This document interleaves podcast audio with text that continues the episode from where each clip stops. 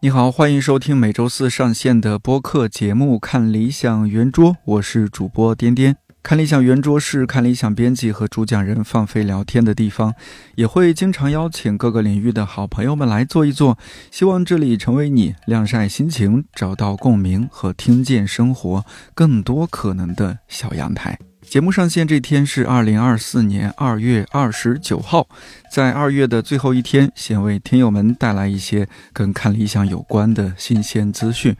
首先是欧洲折叠主讲人王庆在看理想 APP 的新节目《没有赢家的战争：从俄乌战争到世界冲突》上周上线了。这档节目比较特别的地方是，每一期王庆都会邀请不同嘉宾，比如冯玉军、方可成，还有袁媛老师，深入探讨战争与冲突对于我们正在生活的世界到底意味着什么。而关心这场远未终结的战争，也是为了反对一切潜在的战争与人类苦难。还有一个好消息是，不知道有没有年后正在找工作的听友，以纸质书出版业务为主的理想国和以声音聚会、日咖夜酒体验业务为主的线下品牌那义务理想国正在招人。如果你是对把一本好书送到更多人手上有浓厚兴趣的人，是对在书店做咖啡师、调酒师有好奇的人，又或者你觉得这些方面自己都没问题，甚至可以来做一点更大的事情，那么非常欢迎在本期节目文稿区相应的邮箱投出简历。如果能随简历附加一些真诚的文字，我个人觉得会很加分。期待我们的双向奔赴。这一期的正片内容是我邀请同事 DY 夏夏还有小马聊了聊各自的2024春节返乡观察，以及今年看理想的节目预告，还有我们个人的生活期待。聊返乡观察嘛，从返乡前的心情说起吧。小马先说，来 DY 先说。年龄最大，且已婚。啊，行行行，我有两个心情，也不是两个心情吧，就是。一个是好的心情，一个是坏的担忧。一个当然就是怕催生，已婚未育且在育龄期 妇女的一个正常的担忧。然后另外一个就是啊，我终于可以回家打麻将了。就是打麻将是一项，我觉得它是一项运动，可不是吗？它和运动的一个共性是可以让你某种程度进入心流状态，你确实可以抛下一些工作上的事情，不然你只要空在那儿，可能脑子里就会不自觉的冒出一些工作上的问题啊，或者想法啊，或者是生活上的一些问题想法，就是脑子总忍不住想事情，没有办法专注在当下。对对对，就是打麻将真的是可以专注在当下，而且只有我回家才能享受到的一项运动。你也可以攒着同事一块打麻将吗？我们周末也可以，应该挺多的。对，我不会，不是，就是家庭里这种这种经济关系，就赢赢多了、输多了啥的，其实都都没啥。但是同事之间啊什么的，朋友之间，就是还是不太那什么。家庭里面，对家庭就是就是你输了，你就当。给家里人发个红包，或者说家里也包了你的一日三餐，又请你吃饭啥的。呃，那你赢了的话，可能比如说，如果我赢了的话，我我可能回去也会多发一点红包给大家，就是大家会心里不会那么输了，不会那么难受，就是会快乐一点。所以赢赢了还是输了，在春节期间打麻将，本来有一天大胜，就是胜到。我家属其实他已经回来了，因为我晚了几天回来。嗯，他说我不要骄傲，然后结果我又连续的，就是每天陆陆续续的又输回去。就是只要时间一长，你就会发现那个收支还是趋向于平衡平衡啊。这其实挺好的，嗯，起码你享受了那个过程。是，就是杀掉了一部分时间。嗯，对，我说完了。好，你说完了哈。呃，夏夏说一下吧。就是这次比较特殊，就这次我第一次回家，充满了期待。哦，就以前的时候其实很抗拒，因为过去特别是大学期间，我跟家人的关系其实不是很好。我不记得录电台的时候有没有讲，好像有有说过。对，就是那个时候，因为我父亲他其实是一个蛮控制欲比较强的一个父亲，就是很典型的东亚家庭。然后所有的家人就是为孩子好的方式，就是你需要走我给你规划的那条路。所以那个时候，就当你自我意识觉醒之后，你就很想要就是去做你自己真正喜欢做的事情，而不是听从他们的安排。所以我从大概大二开始就一直跟我父亲吵架。然后那些年我们之间关系非常紧张，但是这些年就是我能够慢慢看到我家里人，就不管是我爸我妈，还是比如说呃我叔叔啊爷爷他们的变化，就让我觉得还蛮欣喜的。特别是我爸和我妈那种变化是什么原因啊？是因为你和他们努力的一些沟通吗？还是随着年龄增长，他们不自觉变得更加慈祥？我觉得应该都有。嗯，对，而且。我自己感觉，就一个人想改变，除非他自己愿意改变，不然的话，别人也是没有法改变他的。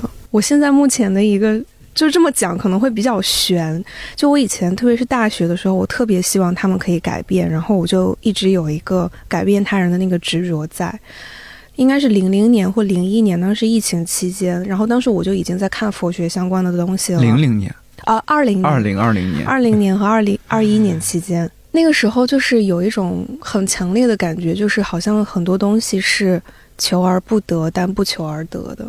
那个时候发生了一件事情，就是我爸和我妈因为之前他们的关系非常不好，从大概我小学四五年级开始吧，就基本上就是呃，这个婚姻就是只是一张一张纸而已，就是已经形同陌路了。但是他们只是没有去办那个手续。然后后面我就一直会觉得很。无措的一件事情，就是我倒是不在意他们是否是在一起或是分开，我只希望他们两个都可以幸福。但问题是那些年他们两个都很不幸福，就是一直在纠缠。我印象很深，就是我大学期间有一次，我就把我爸和我妈拉到一块儿聊天。就是好好的去讲这个事情，最后终于把这个话给谈开了，他们俩也同意离婚了。然后我当时好开心啊！就是他们当时甚至就是握手言和，说啊，以后离婚了之后，我们还可以做朋友。朋友。对，然后有忙还可以互相帮助啊，或者怎么样，我好开心。后面我就回来北京上学，结果就这期间不知道又发生了什么事情，我妈的那个仇恨又被点燃了。他就有一种，你跟我耗了那么多年，我现在已经老了，我也找不到什么很合适的人。但当时我爸有一个在谈着一个很稳定的女朋友，然后当时的那个感受就是我在学校里面整个就崩溃了，就是这个事情已经要走向那个和平共处了，已经要走向那个裂痕弥合，或者是两个人都得到了他们内心的宁静或者怎么样。但是突然就是。不知道，我也不知道家里发生了什么事情。那个时候，当时就是 又走向整个事情走向那个巨大的毁灭。然后他们两个那个时候就真的就是闹崩了。嗯，那这一次就崩到非常的崩。后面后面，我爸和我妈的生活状态就是，我爸也跟他女朋友分手了，因为我妈不同意离婚。然后他的父母，就我爷爷和我奶奶也不支持他谈的那个女朋友。就就算离婚，那个女人也不能进家门，大概是这个意思。天嗯，对，然后。反正就是最后就整个事情走向了毁灭，就我妈也过得不幸福，我爸就过得也很痛苦那种。我后面就是也不知道怎么就慢慢想到，就是其实每个人他们都有他们各自的命运，你不可以把别人的人生课题拿来就是你自己背着，然后帮他们做。很多时候就是你，就你需要分清楚你自己的课题、你自己的任务和他人的任务。嗯，很多时候当你看到别人痛苦的时候，你当然可以。呃，伸手去帮他们，去援助他们，然后你给你自己的，给出你自己的建议，或者是给他们一个方向上的指引。但是，真正的这个事情是需要由他们自己做的，这个决定是需要由他们自己做的。如果他们拒绝成长，他们拒绝往前迈步的话，你没有办法代替他们。是的，应该就是二零年或二一年的某一天，就有一天我突然就悟了。我当时就是觉得，OK，我放下了这件事情，就是。尊重他们自己的选择，个人命运。成年人的事情，你们自己去解决吧。对，就尊重他们自己的选择。然后，我不再对这这个事情有执着了。但是，就是有一天，一年之后吧，应该是二零年我悟的。然后，二一年有一天，我妈给我打电话，她就突然跟我讲了一件事情，说是，嗯，她在我的一个大爷家，然后跟我爸一块儿吃了一顿饭。就好像也是过年期间，还是不是过年？应该就是在大爷家跟我爸吃了一顿饭，然后他就跟我讲说，那顿饭上他们两个聊了很多，就说你爸爸好像这几年变化很大，我需要重新认识他。然后，但那天就是感觉超级温馨的，就是我妈跟我讲了很多，就是他们两个之间的对话。就比如说，他们两个都认错了，都说其实我以前做的不够好，哪里有不够好，让你受了很多委屈或怎么样。嗯，然后包括就是谈到我的成长，就会觉得说哇，我们的女儿长得非常的就是成熟有力量或怎么样，都是你的功劳，就是互相这样。然后。然后当时我就听到这个话之后，就在电话这头大哭，你知道吗？这你这几年这过山车一般的心情。对，那一刻就是真的有一种很强烈的感觉，就是真的是求而不得，但不求而得。嗯，那个求可能更多的是执着吧，我的意思。所以这一次春节回去，他们什么样的就是你和他们沟通？非常的平和，非常的 peace。就大家也正常沟通啊，一起就是做饭啊，包饺子过年 是吗？这些，但是就比较有那种相敬如宾的感觉了。但他，我觉得他们两个应该也不会再在一起了。但是我觉得是可以以朋友的身份相处的。哦，所以这次过年就是对你来说还是一个蛮舒服的一个春节假期。对，总体上总体上来说，对吧？嗯，哦，那太好了。好，我们一会儿再展开继续聊。小马，小马有一种老母亲般的 对笑容。你小马的春节怎么样？因为我以前嗯，大概在上大学的时候吧，包括大学之前，实际上就是就是相对来说跟家里面关系是蛮紧张的。因为那个时候你还是个学生，然后又是一个可能在一个所谓情绪不太稳定的一个状态里面，其实是蛮容易跟家里面人起冲突的。然后可能上了大学之后，我可能还是有这样一个想法，但是这几年明显能感觉关系有缓和，就是因为其实这也是可能从疫情开始，就是从一九二零年那个时候开始算起，那可能这是我第二次跟他们在一起过年，因为之前就是包括就是有那个疫情的原因，或者是就是上学的那个原因，所以就都没有回成家。嗯，其中有一个很重要的事情，就是一八年的时候，就是爷爷奶奶都没有隔很长的时间都去世了。这件事情反正就是给家里面整个这个气氛的变化很大，因为之前以前大家在一起过年是一个很大的一个家族，然后所有人都在一起，然后聚在一起过年。从那之后，然后就迅速的，就是说这个过年的气氛就缩水了，变成了一个就是只有你们一家四个人在一起过年。你那个时候突然就觉得心态好像发生了一些很强烈的变化，然后因为那个时候也是在那一年开始能够很明显的意识到，好像你的父母都开始就是呈现出一些衰老的一些，就是就不论是身体上的或者是心理上的，尤其是就是最近这两年，然后家里面其实他们身体上可能多多少少都在出一些小的问题，所以。就是这次回去之后，我反倒就是说，感觉那种抗拒的心理可能是一件很遥远的事情了。但是，可能大家每一个人之间，可能还是保持着一个可能相对疏远的一个感觉。然后回去之后，可能也都是就是。会要比之前可能更温馨、更融洽一点，所以我会感觉好像就是没有了一个那种特别让自己困扰的东西，我反倒能以一个平和的心态，大家坐在一起，然后甚至那天我回去的高铁路上，然后我妈就是她还自己列了一个菜单，她说我年夜饭要做什么，然后她拉了一个单子，然后她说那那个什么，你回来之后能不能帮我，我们俩一起来把那个年夜饭做好？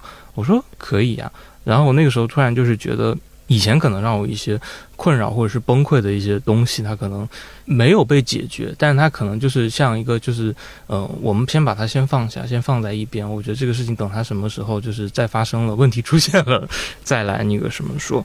所以我会觉得，就是说短暂的这么一回去的话，其实相对来说还是融洽的。但是我后面有在想，就是这个融洽的原因是因为什么？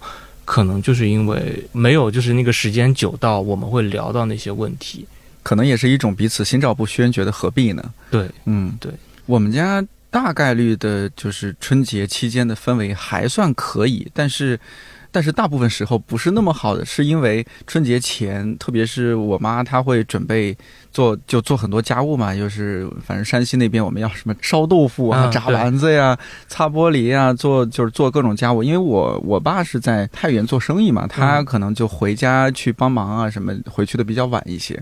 那导致每年我妈她做这些事情就很累，所以我小时候很多时候都是腊月二十九啊、大年三十那天，我妈因为前面积攒的各种疲惫，对我爸的一些埋怨，就大年三十晚上习惯性大爆发。对，习惯性大爆发，就我印象中的童年，就大年三十晚上都不太开心，我妈都在生气，然后我和我弟就面面相觑。但感觉今年。今年好像也可能是因为最近几年我想到一些办法，比如说我就告诉我妈，我说咱们就也难得聚一次，现在春节呢和以前也不一样，平时也就该吃啥吃啥了，咱们就别弄得那么复杂。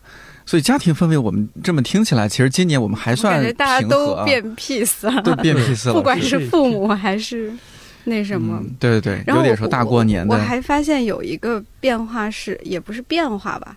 就是我不是很怕回去催生嘛，因为确实到了这个年龄，然后可能是因为社交媒体上会比较放大对催婚催育的这个负面的意见，所以我今年没有收到说你咋还不生，或者是这样子的问题讨论，他们还是希望我生，就是但是变成一种祝福，就比如说。呃，希望今年有个龙宝宝呀，然后比如或者是祝福的时候说什么天人天才呀 什么的，就这种隐隐的。但是呢，因为他不会跟你讨论这个问题，所以你也不存在去回应的困扰，你就啊好啊好啊好啊什么就可以了，就过去了。就是他们也没有说就那种催的感觉。是，可能这几年社交媒体上关于婚育啊这些成本的讨论，也许家长他们因为都刷短视频嘛，可能也会看到。嗯，以及最近就是年后这几天，不是梁建章老师他，呃，反正他们一起出了一个关于生育成本的挺长的一个报告，是吧？嗯，说是在中中国人是十八岁之前的平均生养育成本是六十八万。六十八万就是平均的一个成本。如果一二线好像是一百一百万，对对对对，就很恐怖。可能家长们也觉得哦，这。但我咋感觉我从小到大可能花了不止这些钱？应该不止，应该不止。对，那只是一个平均。嗯，可能家长们对我们也有一些心疼，或者说什么，他们也会也会催，会催，但是呢，就不像以前那么猛烈了。他知道你会烦这个，嗯，所以就就还好，就是啊，所以集体都比。对吧？预想的 peace 是就是亲戚们，我这边的亲戚们也是一方面说啊，也到年龄了，该结婚了，这那的说。而且我年前我妈还分享了一篇断亲，就说年轻人为什么断亲的文章啊，就这些观念其实也都会以不同的形式。是。抵达上一辈呢？是的，是的，所以我觉得平时呃媒体上对于这些讨论是有意义的。嗯，呃，一方面我们在发在公众号里面，另一方面因为家呃家长长辈们他们更多刷短视频，嗯，短视频里面也会有一些讨论，我觉得非常非常有必要，明显对他们是有一些影响的。一方面催，另一方面又怕我们压力太大，说啊，反正我们也就是说一说，你们根据自己情况该干嘛 干嘛。我可能补充一下，就是那个刚才互联网上的那个东西，一方面就是让大家。意识到了，可能现在就是这些事情，可能是年轻人相对来说会比较厌烦的，或者说会比较觉得困扰的。另外一方面，就是说这些讨论，我感觉某种程度上就是也让长辈们，就是向上的长辈们意识到，就是说他们的经验其实已经完全没有办法再帮助，嗯，就是对，就是是的。比如说像这两年，我跟我爸在聊天的时候，他其实最经常跟我说到的一句话就是说。我不太懂外面现在在是怎么样，因为就是可能跟他现在的那个工作的那个情况，他接收到的信息可能已经没有办法，就是说在我的工作上可能能产生怎样的一些影响跟指导，因为可能是完全不一样的行业或者是怎么样，他就是说，那我可能真的不太。懂，就是说，反正有些事情你自己觉得 OK，那就好了。嗯，但是你知道他们是担心的，比如说我妈就会问，那就是说你现在上班的那个地方，它还能开多久？就有时候会问这样的问题，就是说啊，我呢我也不知道，就是 我们的用户也担心，就是说所有人都在担心这个问题。我们倒闭，从从用户到员工到员工的家长们，就是因为可能上一份工作是在一个相对来说比较稳定的一个就是国企那样的一个系统里面，他可能。就会觉得就是说啊，那那那个，即便是在有一天出了什么问题，你也不会就是太那个什么怎么样。然后他可能觉得现在换了一个形态的一个公司，那可能是不是就会有这样的问题？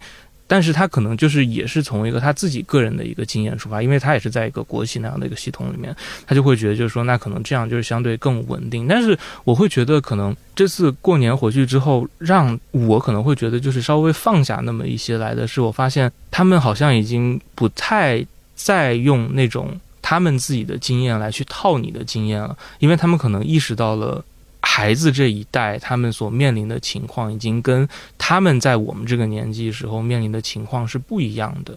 所以，我我从这一点上，我其实还是很感恩他们的。就是我感觉，就是如果我们都建立了这样一个前提的话，其实很多时候聊天沟通，彼此可能会同理心会更多一些吧。我会觉得很开心。我去年有看到一些文章或者大家一些讨论，是说啊，家长们根本不了解我们九零后啊、零零后，我们现在面临的，呃，比如说求职的朋友觉得，哎，就业环境非常差，或者说我们的经济压力非常大，各种各种的。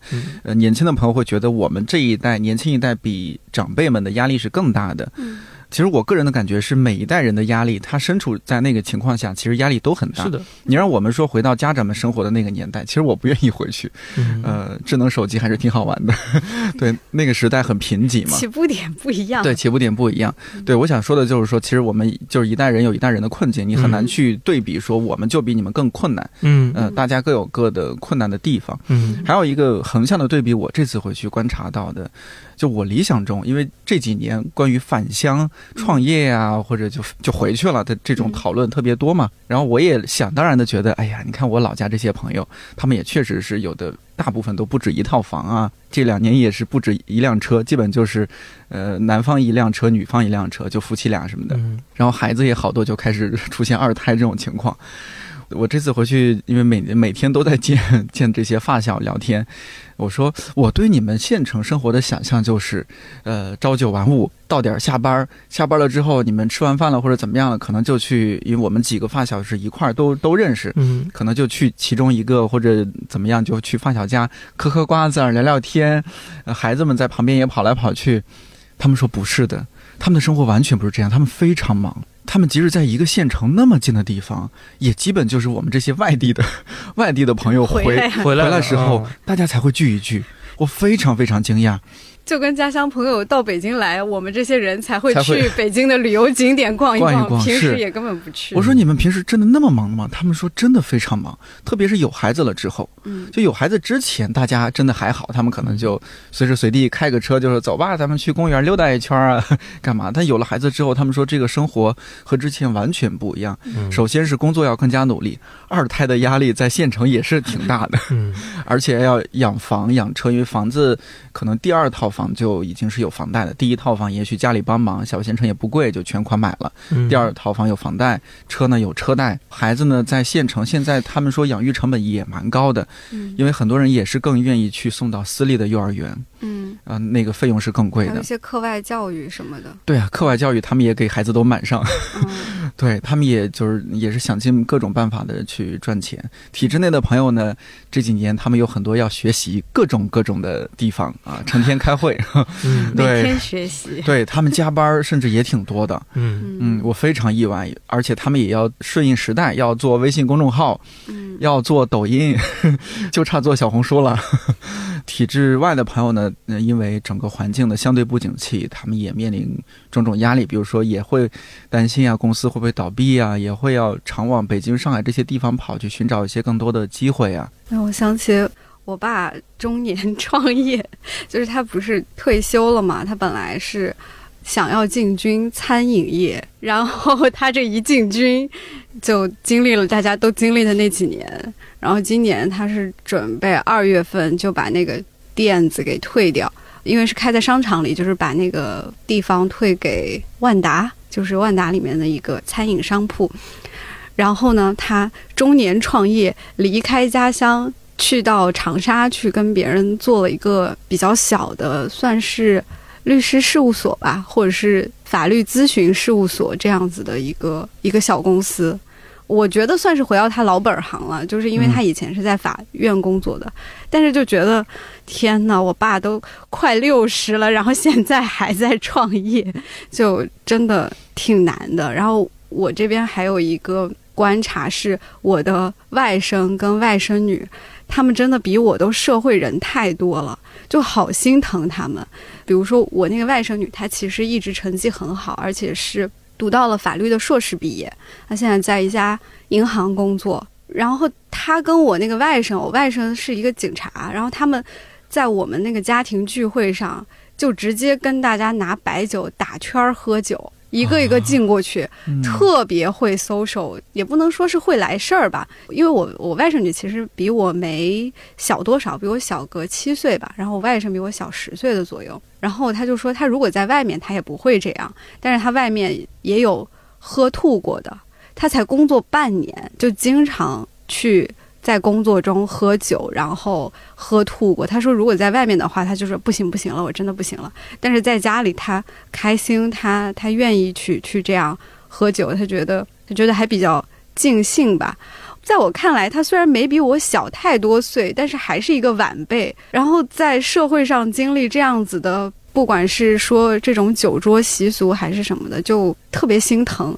然后 我就给他们俩送了。两套那个护肝片吗？不是不是，我其实给他们俩送送了两，因为没给他们准备那个压岁钱嘛，我送了两套节目，就送翟老师的那两套法律的节目。一来是我那个外甥女，她是学法律专业，硕士毕业，然后她甚至就是司法考试也考过了。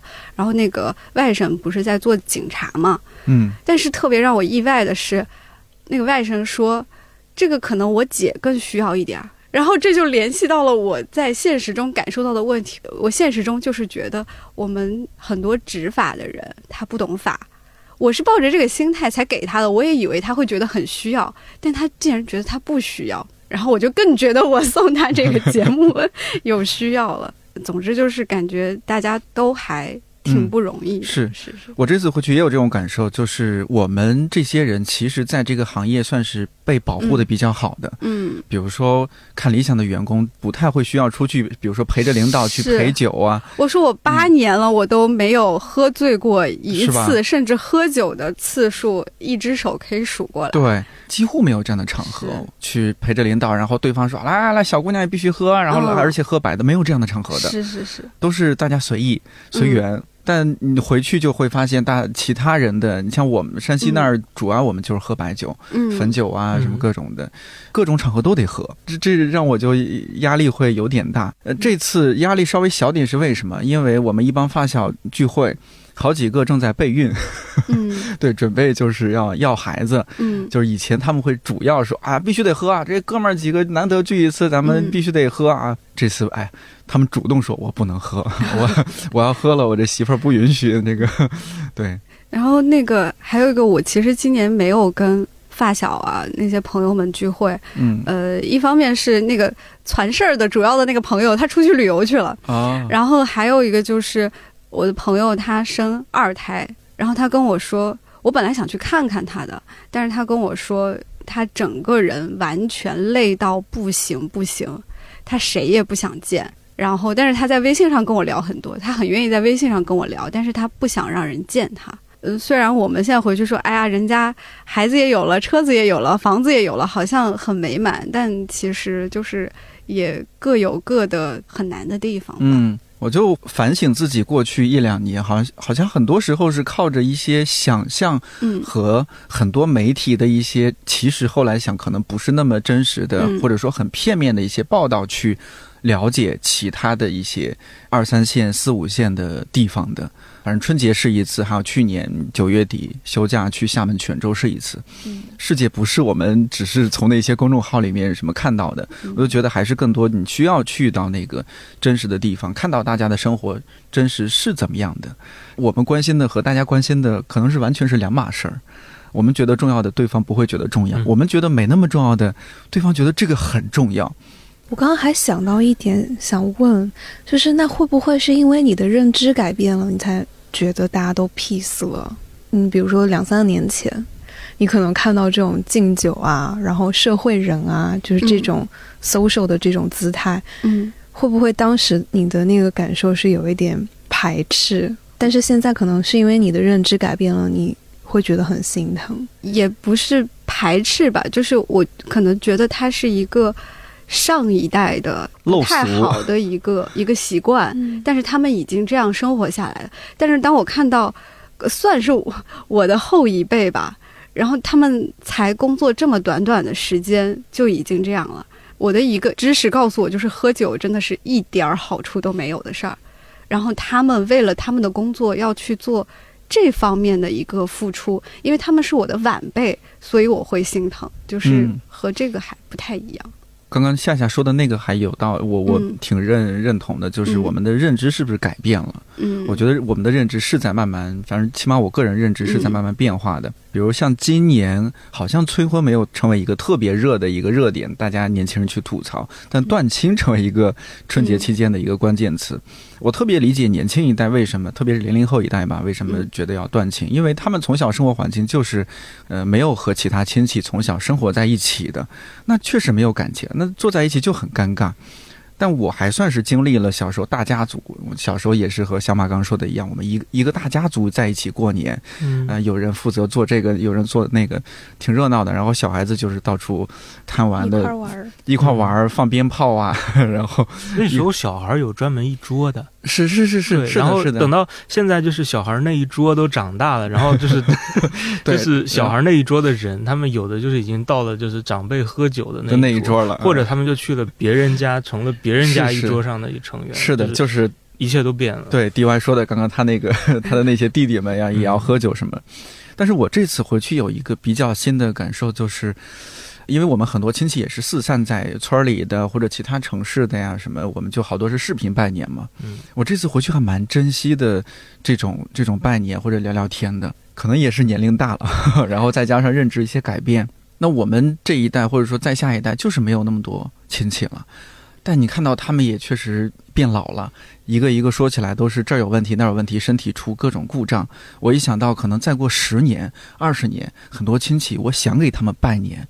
也没有没有办法去拜了，就觉得多聊几句吧。其实他们平时也许想关心我们或者怎么样，也不知道该怎么关心，可能也就默默默的朋友圈点个赞什么的。但春节是难得的，非常合理的，趁着拜年聊几句的时候，我就这次蛮珍惜的。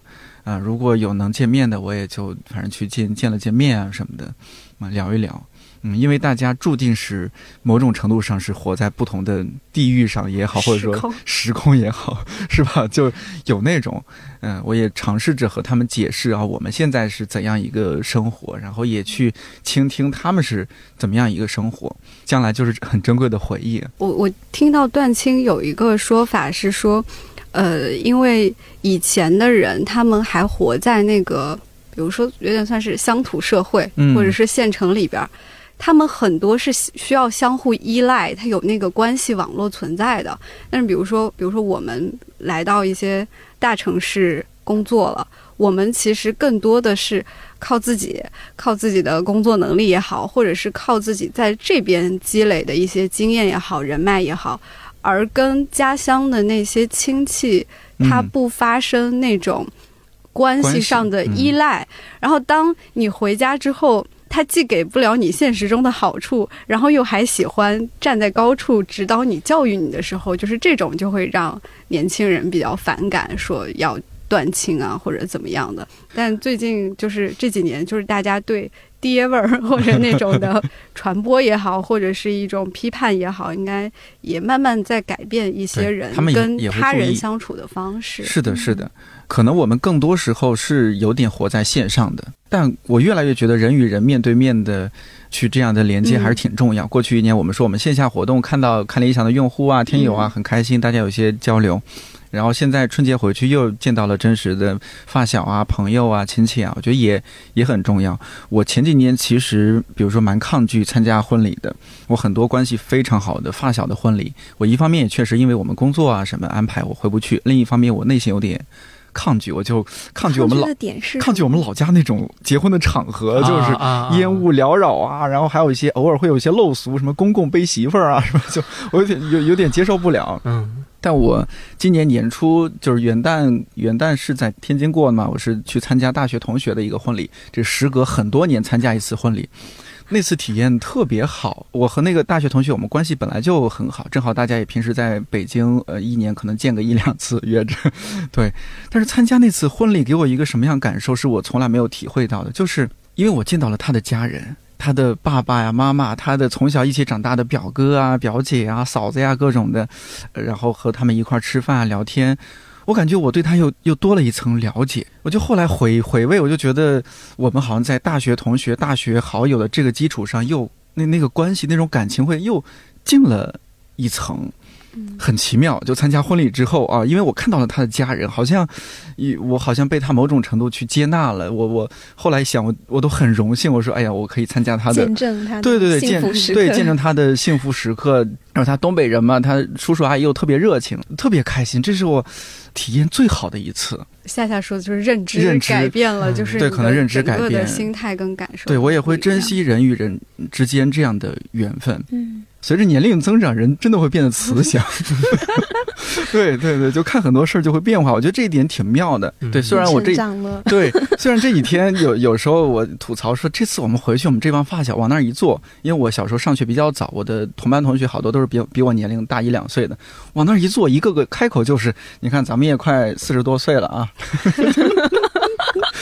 就我就嗯，对，嗯，但是依然是感觉还还蛮好的。然后我我挺好奇一个点，就是我不知道你们在对于老家商业这一块有没有什么观察？就我是淄博人，哎，淄博烧烤对被哈尔滨抢了风头，倒没有，就是因为我自从上大学之后，他好像就我每次回家的那个感受，就是每一年都在变，就每一年回去都不一样，就是他的那个城市化的那个水平，就每一年都在提高。嗯，就可能比如说什么。呃，什么银泰啊，万象华润的那个万象汇啊什么的，反正就是大概在我大学那几年，或者是一五一六年之前吧，就进入淄博了，然后就导致整个的那个经济就感觉还商业化各方面就是会发展的还蛮好的。但尽管是这样子，我前些年回去的时候就感觉街上人很冷清。春节期间，尽管淄博常住人口还蛮多的，但是我就是淄博的人多和北京的人多其实都差不多，因为这些人的老家都不在本地哦，就过了年过了节肯定要回老家哦。他们是去淄博，比如做生意啊什么的，对，或者是买了房子定居，但事实上他们老家不是本地人。就过年期间，街上都还蛮冷清的。对，那说明你们那儿商业气息还气氛还蛮好的呀。对，就前些年一直都是这样，但是今年就不一样哎，因为去年我没回家，因为有淄博烧烤，你买不到票嘛。对，去年我没回家，回不去。今年我就回家了，之后就发现，嗯，好像人人蛮多的，街上车也蛮多的。哦，可能还是会有一些余热，是不是？淄博烧烤的余热，大家冬天去。但同时我还观察到，就是去年我是十月份回了一趟家吧，应该九月份、十月份的时候，当时我就看到那个街上有很多，当时那个烧烤热还在延续。所以就是很多那种新盖的楼啊，然后以前没有开的那些店，就是空着的那些写字楼底下的那些底商，以前全部都是空的，现在全部都塞满了各种各样子店铺，然后亮着灯什么的。嗯，我想说，哇，这怎么发展成这样了？结果今年回去发现很多都倒闭了，都空了。对对 对。啊，我们家房子的租金就是好像之前是两室一厅还是三室一厅，反正之前啊是租。一万多的，然后现在九千二都被别人嫌贵，租金九千多啊，一个月啊，一年。哦，一年啊，一年。对，一年一年一年。不可能一个月，老家都是以以年算算的，是的，是的。小马呢？是，就是说，他前面有一个就是前提，就是说，因为现在我是跟父母都是在杭州过年，嗯，因为他们现在在杭州工作。哦，你不在太原了？对啊，我不在太原了。然后就是，我是在太原过年了哈。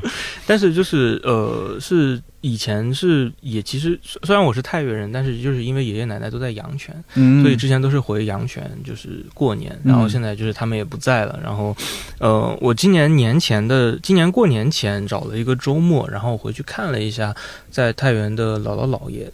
然后就是正好就在那边就是一个周末，然后就因为也可能好几年没有回太原了，我就在周围就是转了转，走了走。我不知道为什么我会感觉，就是说，好像要比几年前我看到那座城市好像变得更萧条了一点啊。太原有一个很重要的一个地标是迎泽公园嘛，然后就是那个什么，我就那天找下午，因为下午那天太阳很好，那我说那正好，那我们我们就去那个迎泽公园就走一圈好了。结果就是在从家出发，然后就是走到迎泽公园的一路上，然后我就感觉非常震惊，就是说什么时候，然后就是我感觉这个太原我已经快要不认识了，就是因为我会发现路边可能就是比如说新盖的或者新修了很多东西，然后可能呃那几年一个很大规模的一个改造跟建设下，就是可能你以前比较熟悉的一些交通路网，它其实都发生了很重要的变化，而且这两年通了地铁。就肯定也是对，就是道路上的一些面貌设施很有很大的影响。走到迎泽公园之后，发现就是说，以前我小时候在附近上那个补习班，它就是有一个非常巨大的一个假山，就是就那么就不见了。然后公园里面又建了很多，就是那种仿中式的那种庭园园林的那种新，这叫新中式，新中式是不是仿中式？新中式。嗯。然后，我当时心里面就是有一种，就是我走在路上，我就是在想。啥时候盖的这东西了？就是就是有一种，就是傻了，这这傻了，就是有一种这样的一种感觉，就会觉得这个城市它离你的那个生活变得越来越远。就离你自己的那个所谓的那个记忆，可能确实越来越远，而且就是你会感觉路上就是很萧条，没有什么人。即便是下午周末，然后那样一个很好的天气，然后你会感觉路上好像都就是人流量会比你想象的，或或者你之前印象里面的那个，尤其是那一条路是一个很繁华的一个路段，都没有什么人。会不会是因为过年大家都回老家了？但是那个是过年前的，就是我是一月份的时候，就是我，所以我当时就觉得心里面还。蛮震惊的，然后，但是我也就很能很明显的感觉到，就是它可能，比如说商业化或者旅游化的气氛特别浓，比如像五一广场那边，我记得原来它是有一个那种五六十年代的那个黄河主题的一个雕像吧，就是那个什么，就那种苏联风格的那个男的女的，然后再托起一个婴儿，就反正就是那样的一个，现在要托起两个婴儿。现在要托起五个，就就是反正就是那个雕塑，然后就不见了。然后就是说取代那个苏联美学的那个雕塑的那个东西是一个城门，就是他盖了一个城门在那里。然后就是，但是好像就是也原本历史上可能那里也不是一个城门的一个位置，就是说它好像。整个都在朝着一个，就是说面向外地的，或者说是一个打造旅游城市的这样的一个风格来去，就是让这个城市发生一些变化。然后你也会感觉它好像跟就是你自己印象中生活中的一个那个感觉，可能就是差的有一点远。我记得就是因为我实在是坐在那个公交车上，我忍不住了，然后就是我就问了旁边一个大爷，我就问他，我就是说那个。城门是啥时候有的的？然后他就跟我讲，就是说那个什么呀，早就盖了，那个你之前都不知道。你们仨多久没回来了？然后他就跟我讲，就是说那个什么，这太原市政府那个花了那么多钱，不好好挖地铁，然后在那边盖了个什么晋阳古城之类的东西，反正就是大概就是这一类的话吧。他就觉得很不能理解这件事情。嗯，所以你会感觉到现在确实已经没有那样的一个乡村或者是乡镇那样的一个生活经验。但是如果说你平常生活在这样的城市的时候，你会感觉到它的城市化的速度会再往一些可能就是文化上的一些寻根上的一些构建。这样子去往前走的时候，它确实会让你觉得它跟你日常生活里面的那个景观感受又不太一样。再加上它的人气没有之前那么旺了，就会让你会觉得更难受。因为像比如说像我，就是我上学的时候，就是我周围所有的同学，基本上除了回来在太原，可能就是比如说在国企或者是在怎样，就是就或者是在就是边体制内找到工作的话，基本上没有回来的。就都在外地，就是在北京、上海或者是在就是别的城市这样子，是的，好像就是就感觉就是山西这个省份，就是我觉得完全在搞一些地域歧视之类的。不，对不起，就嗯，这样说话可能很刻板，就是我会感觉好像就是人是在一点一点往上走，然后他们最后都离开了这里，所以就是你很明显能感觉到，就是老家就是像可能就是安葬我爷爷奶奶的那个地方，那个村子实际上现在就是已经空了。嗯，就是你会感觉到它是一点一点的从，就是最基层到上，再到上，是一层一层的在变空。当你怀着这样的一个想法跟感受的时候，你自己就会觉得好像多多少少会有一点难受。但是现在是在杭州过年嘛，就是大年初二的时候，我爸说：“那我们去一趟西湖吧。”我们就做了这个春节假期最错误的一个决定。为什么要大年初二去西湖？就是去一趟西湖，然后我妈走在路上，她就说。初二不是都回娘家吗？他们都在路上。但是确实是你，就是你能很明显的感觉到，就是这两年旅游这件事情好像在重新的，就是在慢慢的回温。对，然后无论是为旅游做的准备，还是就是说传统的一些旅游热门的景点或者城市。嗯，实际上这个中间存在的这样的一个反差，反倒是我可能就是在过年前后这段时间观察到、感受到的一个让我自己觉得有点心酸的事情吧。就是我是一个很早就会觉得自己没有家的人，就比如说我之前不是也跟大家提到，就是那个无根的那件事情嘛。一方面就是我可能，比如说像现在我住在以前小时候成长起来在太原的那个房子，其实很早就被卖掉了。然后就是我现在回太原，我是没有地方住的，我只能住在姥姥姥爷家。然后包括就比如说爷爷奶奶去世的时候，然后我爸其实他也有很明确的说过一句话，就是我没有家了。所以我也能感受到，其实不论是家里面的人的心态，还是包括我自己的心态，我都会觉得就是说我没有那样的一个去体认家的一个前提了，就是说我可能确实没有那样的一个。家的一个存在的空间跟场所，你包括之前承载这个家的空间的场所，它都已经在朝着一个就是说你完全可能从我自己的角度来说，我会觉得就是说不太认识的一个角度在发展，就是说反倒你会觉得一切的面目都在变得越来越现代，越来越现代，但是它也就越来越模糊，你可能确实也很难就是说找到那样的一个存在沟通聊天的一个前提，嗯，再加上包括就是说我们搬家之后，然后其实。这其实也就意味着一件事情，就是过年的时候，其实我是没有发小跟同学来往的。我的父母他也是没有亲戚要去串的，所以其实说实话，这是一件好事，因为大家其实花了更多时间就是在家里面待着，其实是一件好事。但是另外一个角度上来说，确实好像你跟过去过往的这样的一个之间的连接，实际上是一个相对来说比较主动的去把它放下了，或者说是把它去。疏远开来了，嗯，我现在不能很下这样的一个结论，就觉得它是一件好事或者是坏事，但是我会觉得就是说，嗯，这样的一个就是说相对把家庭更缩小，然后可能外界关系更疏远的这样的一个状态，可能它肯定会对就是说我体验这样的节日，体验包括我小时候生活过的城市这样的心态，肯定会发生一些很大的变化。我有一个新的想法是说。可能是到了我们要给自己去创造根，或者是那个家，或者是那个归属感的。我在哪里，哪里就是中国。不是不是，就是就有点像那个我们去年年会的时候，有人问罗欣老师说：“我好像对国家或者对我的小家都没有那种归属感了。”那罗欣老师说：“那你就是要去找那个。”新的那样的一个，不管是说认同也好，或者是那样的一个群体，嗯，它可能跟以前的形式是完全不一样的。嗯，然后另外刚听小马说，我有一种感觉，真的就是世界是一个巨大的草台班子，就是每个城市它其实也就像一个公司一样，就是它也有它要焦虑的东西，比如说它那个。呃，可能太原的焦虑就是说，那我下一个收入的来源，以及说可能我还欠的那些城投债什么，我要从哪里来找？那现在好像就是旅游会慢慢复兴起来，其他行业看不太到太大希望，那我就先把旅游给弄起来。就是在他的决策中，可能这个东西会比，比如说。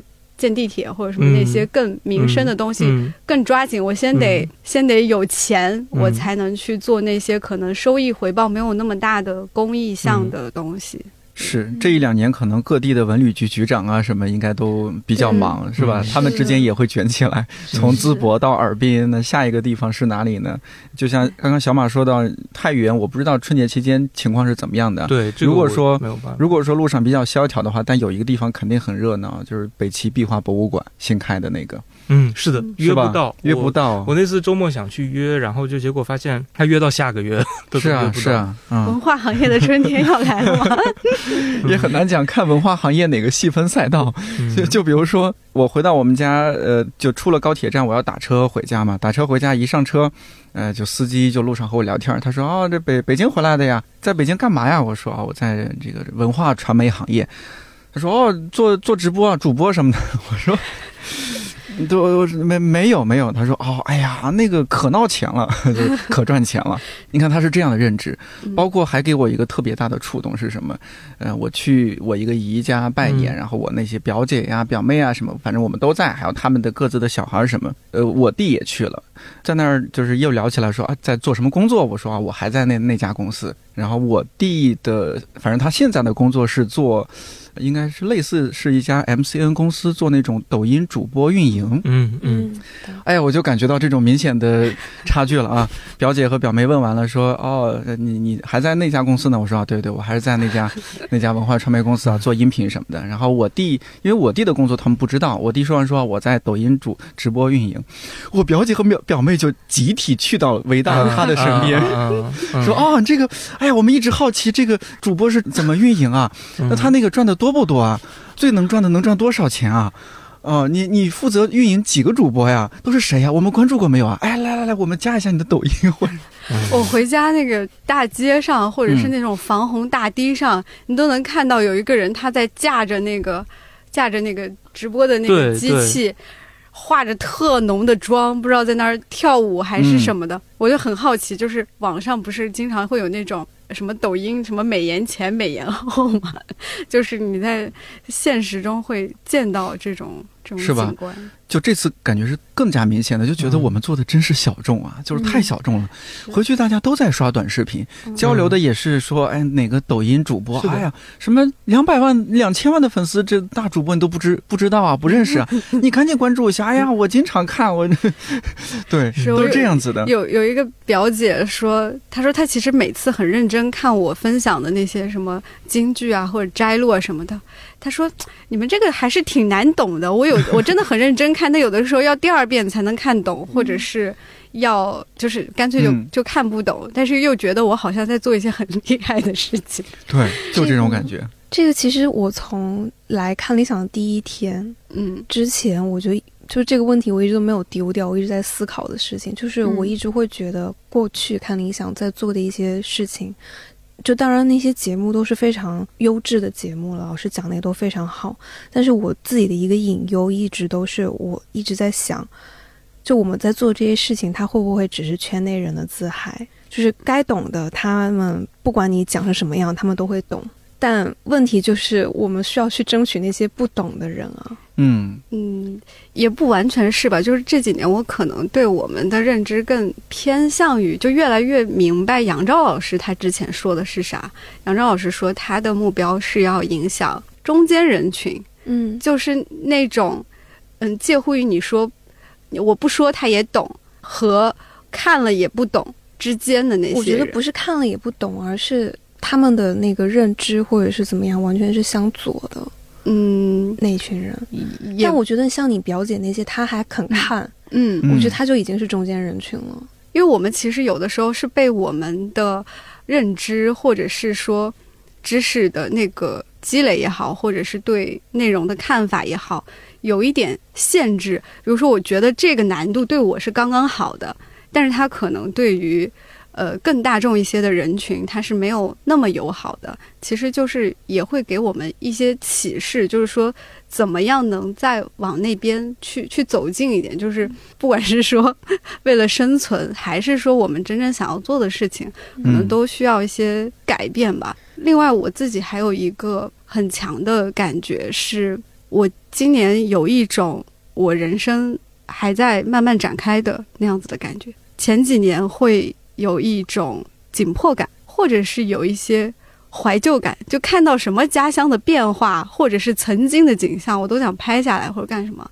有两个触动，就是一个是来自新生儿的触动，一个是来自老人的。新生儿是当初接过我那个新娘捧花的那个表妹，她都已经结婚生孩子了，今年不到一岁吧。不出意外的话。我应该每年都会见到他们。我以前没有这样子的感觉，结婚之后好像只想到了几年的事情哦，我认识一下这些亲戚，而不是觉得我跟这些亲戚可能之后会越来越熟。然后因为有这样一个新生儿的存在，我就觉得说我可能会见证我家属他那边的某一个孩子的成长，而觉得我。跟这个家庭可能有更长远、更深的联系，它不是一个一个短暂的过程。有可能是因为我俩结婚之后就就是疫情，应该有两年没回去，就是本来结婚应该是某一个人生节点的展开，但是他一直好像没展开，就是在大家庭两个家庭层面上面，所以今年会尤其有这种感觉。还有一个就是我家属他的那个奶奶已经。九十七岁了，其实很多就是他们家里人会担心他过不了这个春节，然后现在是差不多就是兄弟姐妹每个家庭值班一整天，二十四个小时来看护陪护，包括去照料啊什么的。就是其实他奶奶已经出现一些大小便失禁的情况，当然这些处理都是他父母或者是嗯他的。伯伯啊，或者是姑姑那一辈的人在处理。然后我回到我自己家的时候，我的外公外婆，特别是我外婆，就是她说话已经没有那么清楚了，因为她有就是已经被诊断有一些阿尔茨海默的前兆，还是轻微的，就是。今年还问我说：“你还有几年毕业？”我说：“ 我已经工作八年了，外婆。”然后我看我妈跟她的一些交流啊，包括说，呃，因为我前几年给她买了一个智能马桶盖儿，我说那个那个喷头要清洁，然后还有那个滤芯要更换，然后我妈就在那那儿做清洁的这些工作。然后我就突然在想说，那其实从我这样去照顾我妈中间。还有那么 大概二三十年的时间吧，就我以前没有想过我有这个二三十年的时间，就是那种好像今年过完不一定明年会过的那种感觉。我不知道是我的一个一个习惯，还是说确实我们小时候的那种人生规划课没有怎么教，就导致我对未来的想象基本上就停留在，呃，我前面按部就班大学毕业。然后结婚生子就完了，就后边儿就啥都没想呢。我从来没有想过，比如说我三十岁、四十岁、五十岁这些年要怎么过。我今年突然意识到了这个问题，以及说我并不是只有几年好过，当然是没有意外的前提下，对，就是这是一个新的感受。然后我就是发了个朋友圈，然后还有。你我以前的好朋友说，他其实也经常会有这样子的一个感受。对，以及说你如果要孩子，那接下来你的生活是怎样的？如果不要孩子，嗯，结婚多年之后，那两个人还还还能做什么？突然意识到没想过这些事儿，然后因为一个新生命，包括说照顾老人这些，因为现在照顾老人基本上还是我们父母那一辈在操心的事儿，而不是我现在在数啊，我父母有几根白发，然后我爸都还自己创业呢，就是他其实现在还不太需要我照顾，那是可能我二十年后要考虑。的事情，那这 二十年我到底该该咋过？就是突然陷入了一个阶段性的迷茫。忽然想到之前和枪总还有大老师那期节目，朋友你好，欢迎搭乘本次中年危机。完了，你的中年危机快来了。哎，还好，中年危机可能更普遍的是，呃，一个是事业嘛，然后一个是上有老下有小。嗯，其实我还没有到那个阶段，我还在想。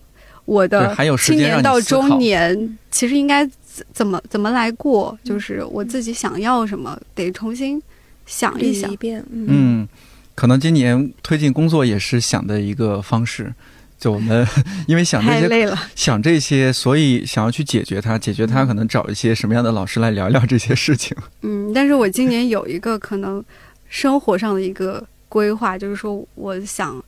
把北京周边的山都爬一爬，哎，这个很重要。就是今年我们要更加注意身体健康啊，什么心理健康，亲近自然。对我，我觉得从去年到今年，听到无数的前辈或者说周边周围的一些亲戚朋友说：“哎呀，你们现在就是到一个要注意身体健康的时候。”还有前几天我看到陈清老师也发说。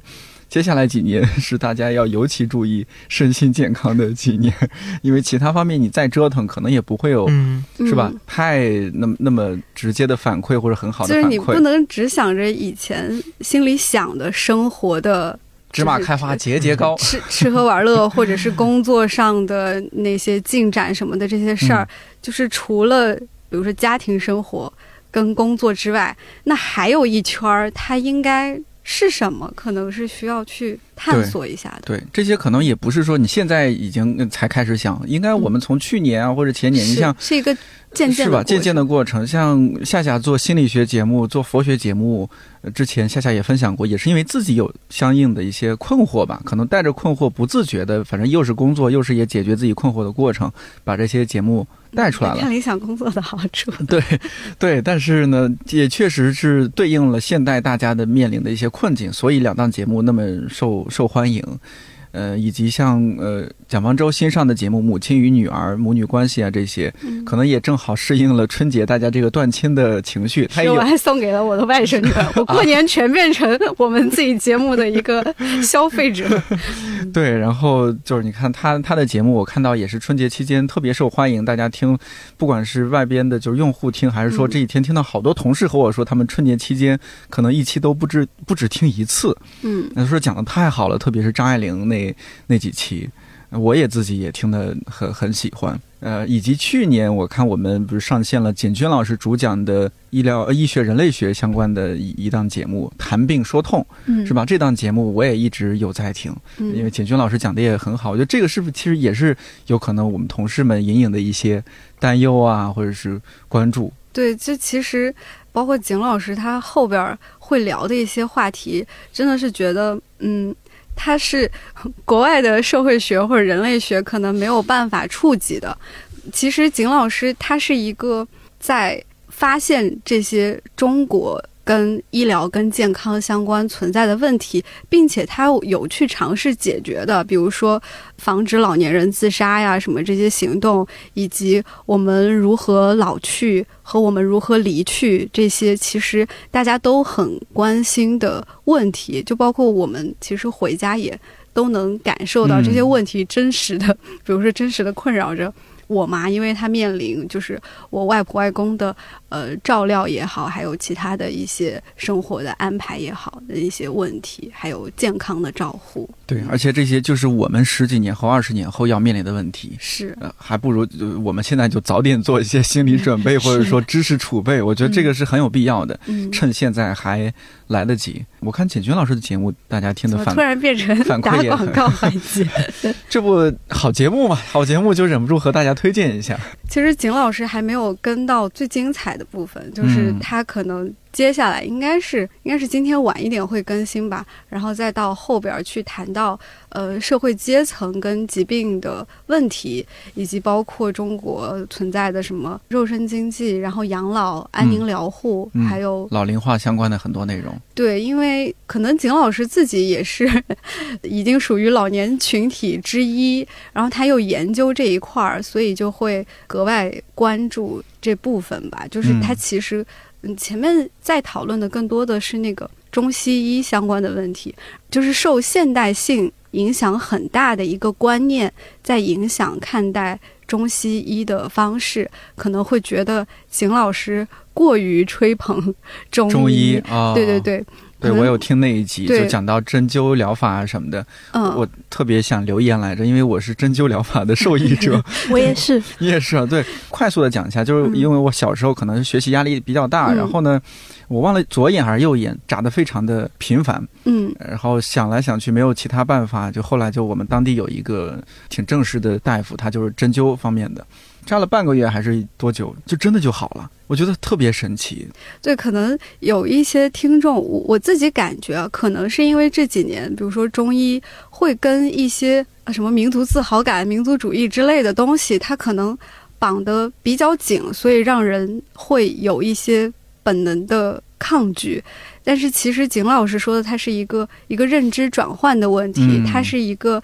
带着怎么说？全球南部 这个可能大家也没听说过，它其实就是说一些亚非拉地区的他们的一些社会学或者是其他领域的一些有价值的东西，它值得被重新的发掘，以及跟西方带来的这个现代性啊，或者是资本主义的这一整套东西，它是可以去对话跟沟通的。是，就是所以觉得好的人就觉得特别好，然后觉得没有办法理解的人就感觉景老师是 是一个是一个中医吹或者怎么样。但其实景老师自己看的还是西医多，可能是因为更方便一点。对，更多大家去听节目吧。正好聊到这儿，也是一年刚开始，我们也刚开工。呃，我我也很想知道，看理想今年计划要做哪些节目，也算是给大家一个预告吧。在二月底，小马分享吧。我知道你这儿接下来会把你可能会累垮，也没有累垮，就 嗯累死。小马变成小驴是吗？嗯嗯，刚才大家也说到了，其实看理想上很多节目，其实都是跟自己切身的一些处境是相关联的，比如说像景军老师的节目。佛学的节目，或者是心理学的节目，其实从这个角度上来讲，就是说我现在自己在做的，像一些可能跟文学或者历史类的节目，其实我去年年底的时候有一个很大的焦虑，就是我不知道它跟大家当下的关联在哪里。你比如说像呃，我现在拿一本小说出来跟大家讲，就是说这本小说大家一定要读，但是我就我就会觉得，就是好像我们现在就是被现实生活里面困扰的事情太多了，我实在找不到就是读那本小说的意义。但是就是今年年初的时候，我就突然觉得，就是，嗯，套用张爱玲小姐的一句话，就是“干他娘的”，就是，就是我觉得无所谓了。但是因为它值得，所以我觉得就是说，还是希望他能够以一个最值得的一个状态跟大家见面吧。是的，是的，就是我们刚刚说到那些可能是和大家关系更直接，然后更能看到，好像是我听了就会有直接的帮助的文学这一块儿。因为我像我个人，我确实看文学就很纯文学的书是相对要更少的，呃，看小说也是比较少的。但是我这一两年也在尝试去更多看一些，以及我们平台上有徐子东老师讲小说，然后张悦然老师不是有女作家那档节目，我也我知道你追完了，对我追完了也听，呃，还有方舟他讲母亲与女儿也是讲好多的女性作家嘛，这个给我触动还蛮大的。呃，因为之前可能不太会想到特别主动的去看这些女性作家的书，但听这两位讲完，我我非常想去看。哦，原来他们这么了不起，他们有这么丰富的生活，门罗啊、阿特伍德啊、我啊杜拉斯啊，哦，我还没有想过说，哦，原来就是我看完梁家辉的 那个 电影之后，哦，原来杜拉斯他个人就他那本原著是有那么丰富的故事，他个人也是有那么丰富的故事，这些我之前真的了解很少。我觉得这些文学的东西还是会给人一些，呃，抚慰也好，或者说更广阔的世界也好，它它是更丰富，更能把人性那种复杂幽微之处完整的呈现出来的。我我可能也是这个，可能跟我过年的时候的一个变化跟心态有关系，因为我会发现我现在在对待一些问题，然后包括看一些事情，尤其是可能过年这段时间，我会明显的感觉我对很多问题是一个相对比较疏远的一个心态。因为以前可能就比如说像我可能在跟家里面人沟通的时候，我会觉得就是说那可能要直指那个问题的核心，你就会觉得，或者他们也会觉得就是可能要比较直接的问你一些问题，这个问题是你需要考虑的，他可能觉得你需要想，但是可能就是今年我发现一件就是让家里面整个气氛很平和的一件事情，就是我们没有人再去主动的想要去。触达到那个，呃，也不是挑起战争吧，就是觉得就是说有一些问题，就是说我今天这样问你，它是没有办法被解决的。我觉得可能大家突然意识到了这样的一个事情，就是说我今天把这个问题，比如说我们在饭桌上提出来，就是说啊，那那个什么什么什么什么，然后你就会发现，那我今天在饭桌上我做这样的一个回应，我所有的这些问题还是不能被解决，就是突然意识到了一个有些事情是没有必要的。所以就是我们其实可以就是关注一些可能当下现在可能更现实的一些问题，比如说今天我们做一桌很好吃的菜，然后比如说就是那个什么，就是拿之前可能就是哪里买到的那个什么菜去包一顿饺子，可能这就是一件让我们很开心的事情了。你没有必要去触及一些那样。很没有办法去被解决的事情，所以换另外一个角度来说，就是当你把一些可能比较远的一些问题，以一个相对疏远的一个态度来看的话，或者是就是说不要去直接的去寻找那个答案，就是以一个相对就是。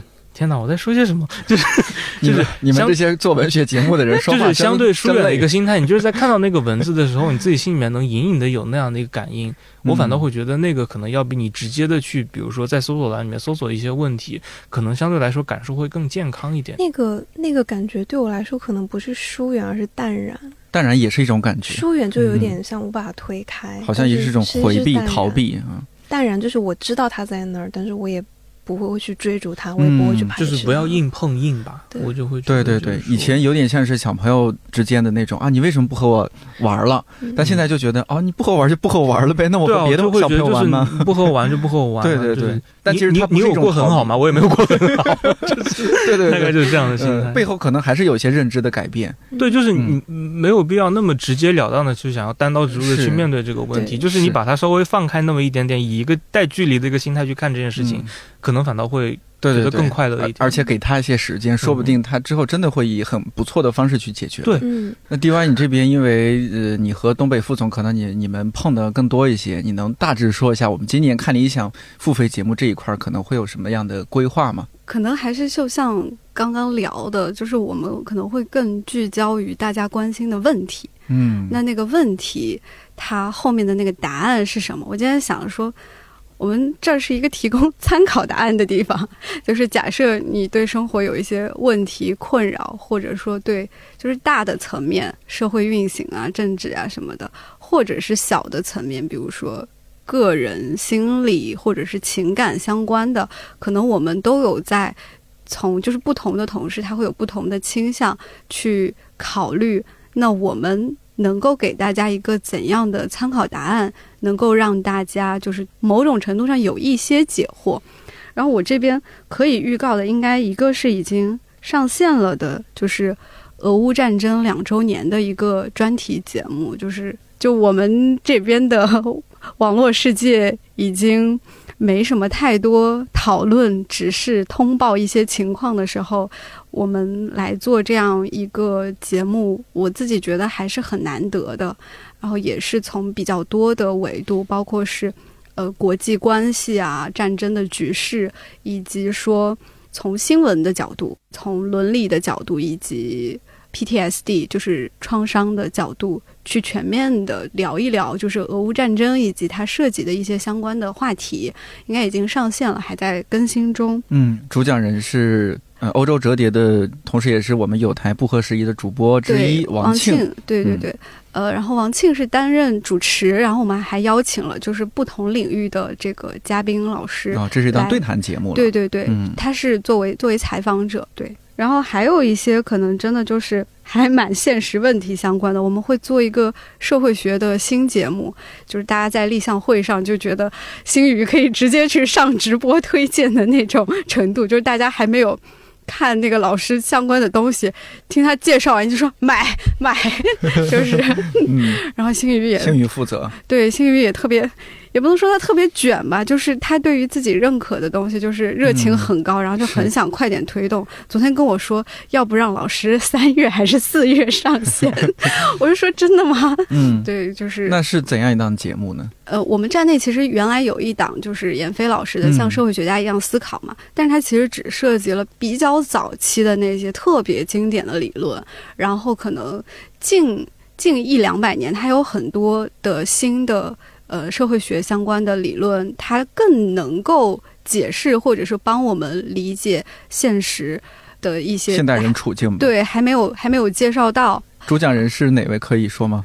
呃，这个暂时保密。好，但是，但是我可以说一个我特别特别想给这个节目定的一个标题，但是被东北副总嗯给否了，或者是他也没有特别同意。就是因为我特别喜欢重启人生嘛，我觉得这档社会觉得学的节目，它的一个设计的思路跟给人的感觉像是重醒人生，就是你用反省的醒吗？对，就是好像你换一个视角。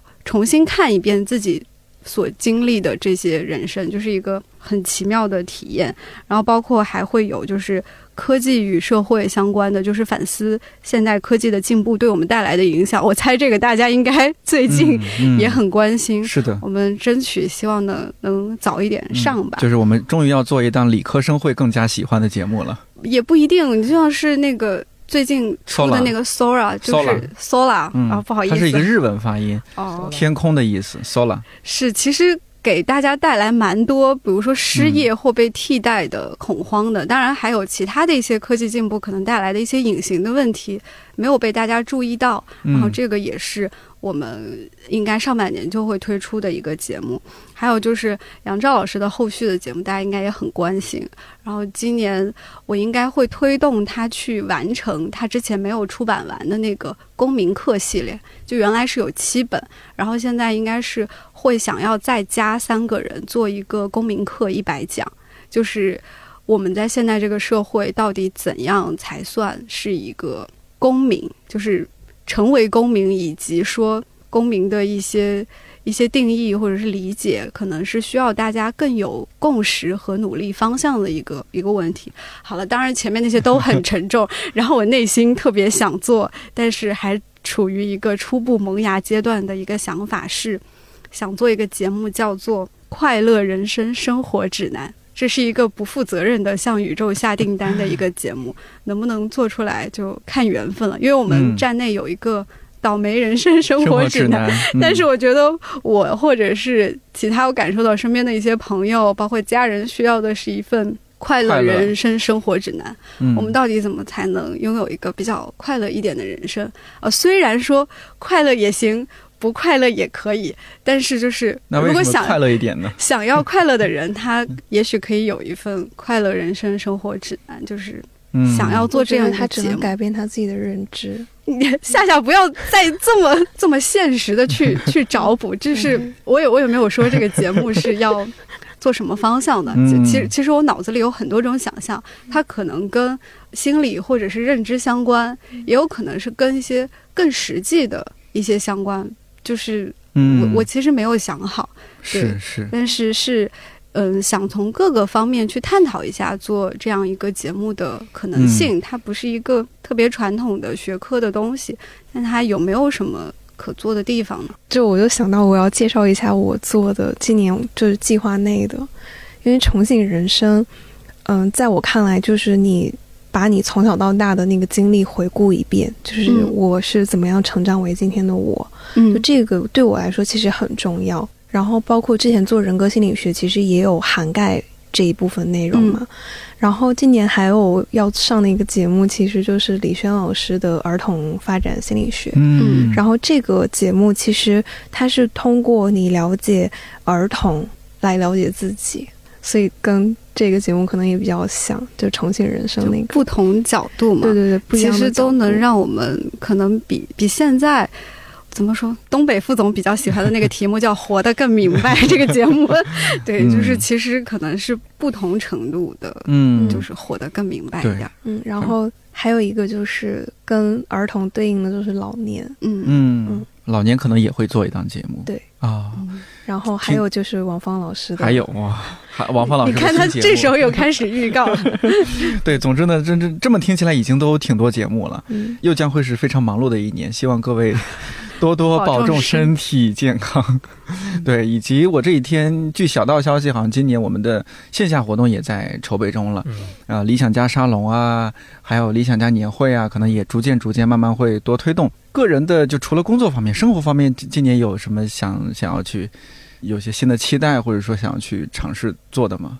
想吗？多出去旅行吧，就是无论是北京周边，然后还有包括那个，就是去更远一点的地方。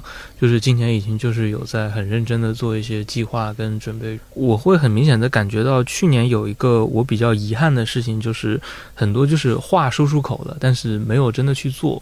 我会觉得今年不能再这样子了。就会觉得你做了很多啊，没有没有没有没有，就是就你写了好多策划案，拜托。但是都没一方面他们都没成，另外一方面就是对自己个人生活来讲啊，就是我会觉得，因为比如说去年会说啊，那想去这个地方，或者是那个什么想去这个地方，然后但是都没成，所以就是今年我会呃，首先我先把那个一部分的就是阅读的时间已经留出来，就是要留的去给他们去做功课。